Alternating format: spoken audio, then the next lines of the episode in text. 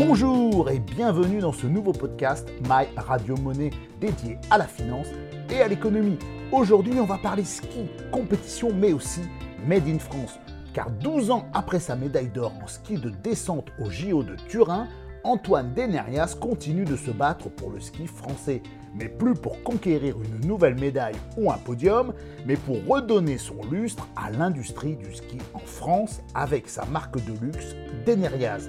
Il est l'invité de ce nouveau podcast et il va nous dire comment il est devenu le porte-drapeau de l'excellence à la française. Antoine Denerias, bonjour. bonjour. Vous êtes un ancien champion olympique de ski, euh, reconverti depuis une dizaine d'années dans les affaires, puisque vous avez lancé votre propre marque, Denerias, une marque de ski haut de gamme. Alors comment s'est passée cette reconversion Justement, comment on passe de, du monde du professionnel du ski au monde de l'entreprise? J'ai été champion olympique en 2006. J'ai arrêté ma carrière fin 2007 parce que j'avais pris une, grande une grosse gamelle et puis j'ai, euh, voilà, je, galérais et j'avais, je faisais de la descente, donc un sport à risque. Et je suis arrivé à un moment où je me suis dit, je, je pouvais, j'étais plus capable de prendre tous ces risques. Et donc j'ai arrêté quasiment du jour au lendemain euh, en décembre 2007 euh, sans avoir rien préparé, aucune reconversion parce que 15 jours avant d'arrêter, bah, je ne je savais pas que j'allais arrêter. Donc le jour où j'ai arrêté, j'ai eu l'impression de sauter dans le vide parce que j'avais rien préparé. Et il a fallu que je trouve quelque chose à faire. La chance que j'ai eue, c'est que en fait mes partenaires euh, d'athlètes ont bien compris ma décision et en fait ils ont transformé mes athlètes en contrat d'ambassadeur. Donc j'ai commencé à travailler avec Morion, ma station, euh, Salomon, euh, donc à faire des, journées promotionnelles avec eux, des salons, des, journées avec des clients, etc. Vous aviez quel âge à l'époque du coup? Donc 31, je suis de 76. Donc j'ai commencé comme ça. Après, il y a eu la, candidature d'Annecy 2018, la candidature malheureuse pour les Jeux Olympiques de 2018.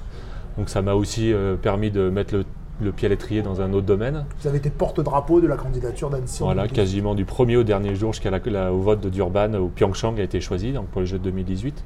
Donc ça, ça m'a vraiment permis de, voir, d'apprendre d'autres choses. Et puis, euh, puis donc parallèlement à tout ça, j'ai démarré mon projet de marque au début d'accessoires de ski. En fait, la petite histoire, c'est que quand j'ai arrêté ma carrière, le hasard a fait qu'à ce moment-là, j'étais sponsorisé par la marque de casse CB. Le groupe Marcolin a décidé d'arrêter complètement CB. Et moi, je me suis dit, bah, crois pas lancer une marque, les casques, euh, retrouver un fabricant, le fabricant des casques CB, une graphiste. Euh, et puis j'ai créé ma marque comme ça. Et au démarrage, sur, euh, en fait, c'était un format de licence sur le papier. Donc j'avais un, partenaire, euh, notre société, qui me faisait la distribution des casques stockage, etc. Et puis moi, donc euh, moi c'était de la licence, mais déjà là, je mettais énormément le, les mains dans l'huile à choisir les produits, aller sur les salons.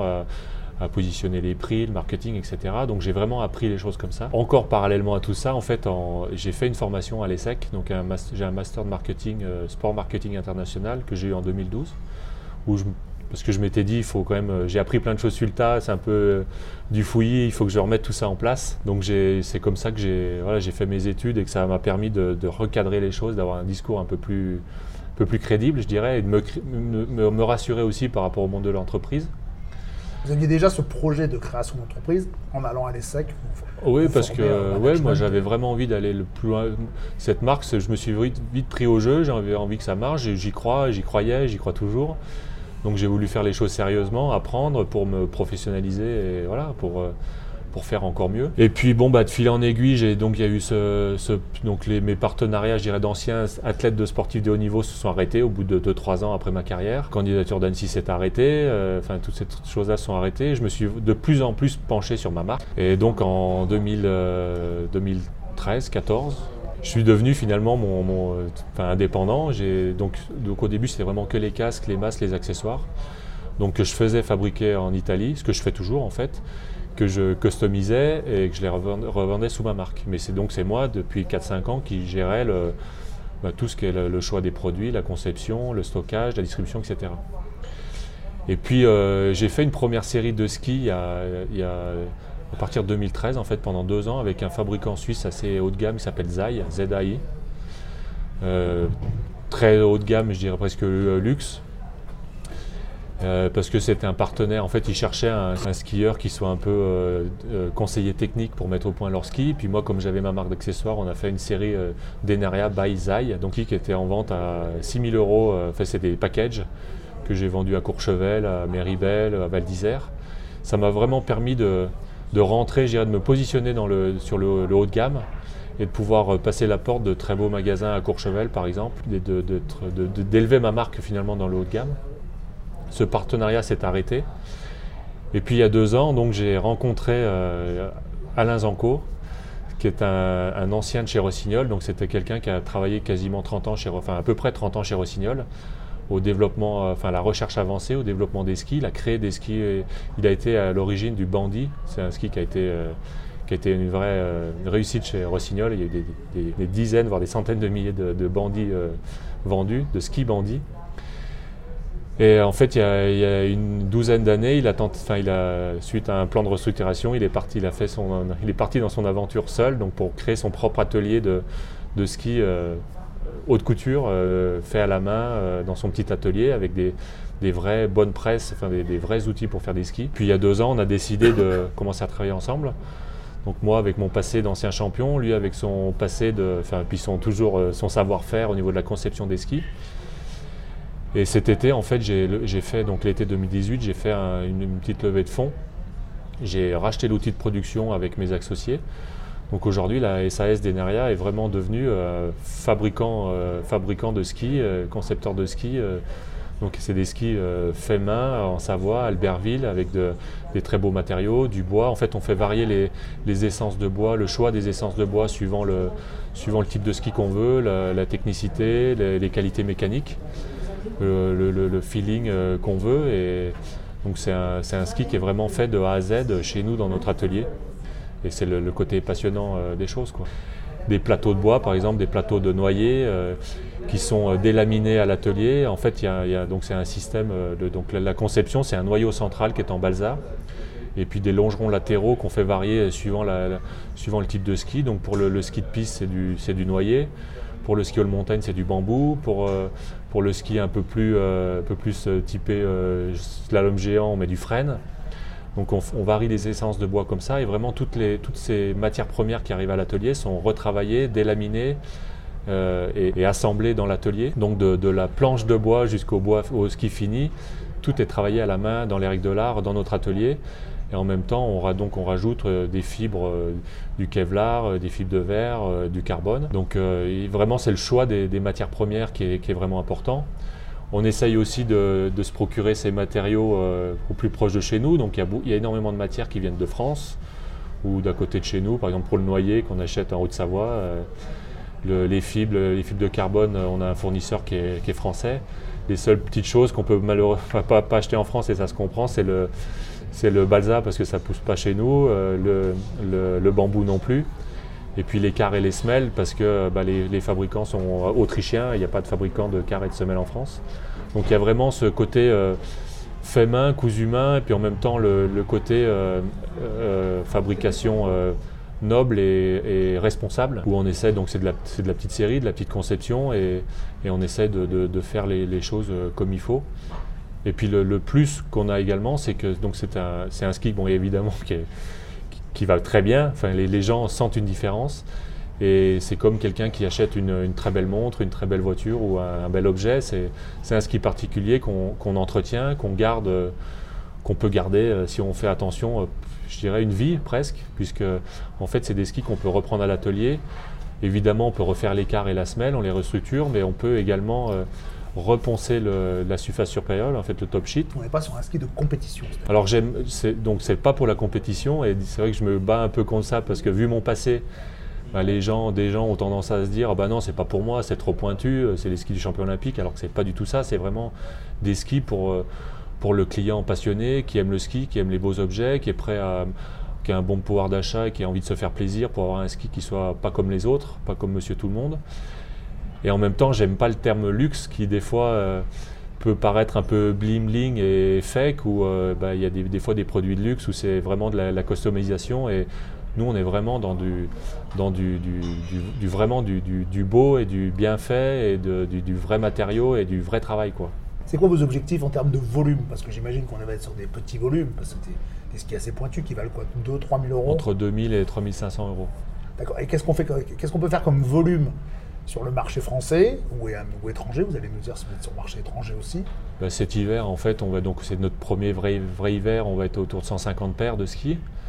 Donc bah, je suis déjà distribué, enfin j'ai la chance d'avoir des skis déjà dans quatre clubs méditerranéens, donc celui de bah, le nouveau club med des Arcs Panorama, le, dernier, enfin celui de l'année dernière de Samoin, puis aussi à Pézet et puis après Gelato. Je suis distribué à Courchevel dans la boutique Bernard Orcel, donc ça me permet de distribuer aux RL, par exemple, le Palace des RL ou, euh, l'hôtel Barrière-les Neiges. Euh, avec, à Val je travaille avec euh, Guachel, donc par exemple avec le Pashmina ou, l'Altapura. Donc j'arrive à déjà distribuer dans des, dans, des, dans des très beaux lieux comme ça. J'ai décroché une boutique à Milan, en Italie, à Saint-Moritz, là, dernièrement. Donc là, je vais commencer à pouvoir peu être distribué à l'étranger. Donc je dirais que l'année prochaine, euh, on va viser 300 paires, 350 paires. Et puis d'ici 3-4 ans, euh, l'objectif c'est d'arriver autour de 1000 paires. Quoi. Et votre développement à l'étranger, vous l'imaginez comment euh, Peut-être en Chine avec le club avec le club Med ou avec d'autres partenaires Oui, bah, on sait tous que, que ça soit de toute façon, que ça soit le, je dirais le milieu de gamme ou haut de gamme, on sait que la Chine c'est un, c'est un, c'est un un pays, un territoire où le ski va se développer à vitesse grand V. Ils, veulent créer, vont créer 500 stations, ils veulent amener 300 millions de, skieurs d'ici euh, quelques 3-4 ans. En plus, avec mon, étiquette de champion olympique, il y a les Jeux olympiques dans, dans 3 ans, en 2022. Donc j'ai déjà fait un voyage euh, au mois de mai dernier et je vais refaire un en janvier. Et c'est évident que l'idée, c'est ben, d'essayer de, d'aller de vendre des produits et commercialiser ces produits en Chine, de trouver cette clientèle chinoise qui en plus, euh, il y a une clientèle en Chine qui, aime les beaux produits, qui aime le Made in France, qui aime les, choses bien faites et, je suis persuadé qu'il y, a une clientèle qui, qui, peut apprécier mes skis. Et alors comment on fait quand on n'a pas énormément de moyens? Parce que vous êtes une petite société qui démarrait, même si vous avez des beaux produits, euh, vos skis sont plutôt, plutôt euh, qualitatifs, plutôt de qualité, donc c'est facile à, à, montrer cette qualité, mais comment on fait au niveau du marketing pour euh, justement compenser quelque part une absence de moyens ou de par rapport à d'autres concurrents qui auraient plus de, beaucoup plus de moyens? Bah, Comme je disais, même quand j'étais comme pendant ma carrière, je disais quand on n'est pas fort, il faut être malin.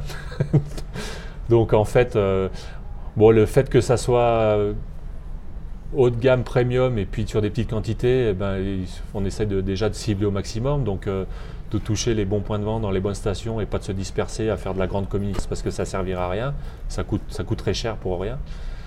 Euh, donc bah, déjà la première chose c'est que je, dirais que je donne beaucoup de ma personne pour, euh, bah, pour aller voir les gens. Donc je fais les, je fais les salons, euh, je vais voir les magasins moi-même, les hôtels pour vendre mon produit, persuader les gens que c'est des, bons produits qui sont bien faits, pour expliquer la, conception et la, technicité des skis.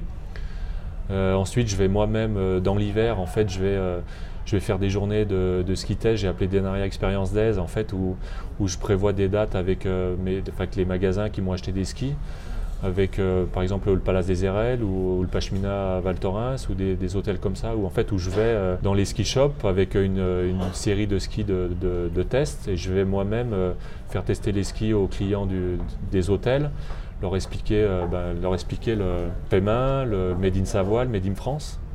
Les gens apprécient que ce soit le, concepteur de la marque, le créateur, et puis en plus le champion olympique qui vienne lui-même euh, parler des produits. Donc il y a un côté, il y a aussi ce côté euh, premium de, de, ce rapport humain qui est hyper important. C'est, aussi ça. C'est, cette marque, c'est, mon bébé, mais c'est aussi, c'est avant tout une histoire de passion moi, ça me passionne de, raconter ce que je fais, de, vendre mes, de, vendre ces skis et de transmettre cette passion, de le partager avec, euh, avec les clients. C'est, aussi pour ça que c'est intéressant de ne pas faire 10 euh, ou 20 000 ou 50 000 paires de skis. C'est que je peux vraiment avoir un rapport privilégié avec les gens, les clients, les distributeurs, les hôtels.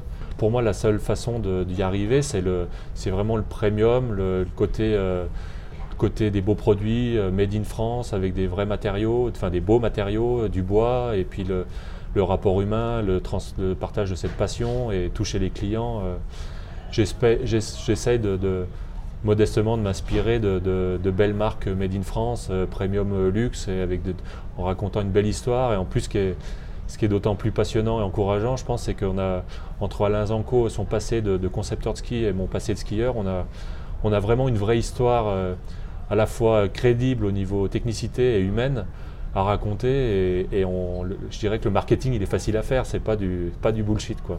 Et vous seriez à la recherche peut-être d'un investisseur pour, pour aller plus vite, plus loin bah donc j'ai trouvé cet, euh, cet été euh, donc trois investisseurs qui m'ont entre guillemets mis un peu d'huile dans le moteur pour, pour pousser un peu les choses.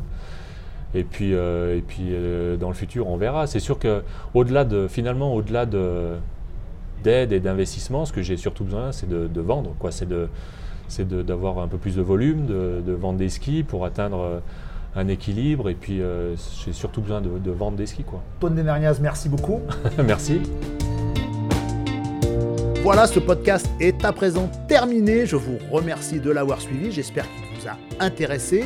En tout cas, si vous avez des remarques, des commentaires, des suggestions, n'hésitez pas à aller sur le blog mylittlemoney.com toutes les remarques sont les bienvenues. En tout cas, n'hésitez pas à parler autour de vous de ce podcast et du blog My Little Money.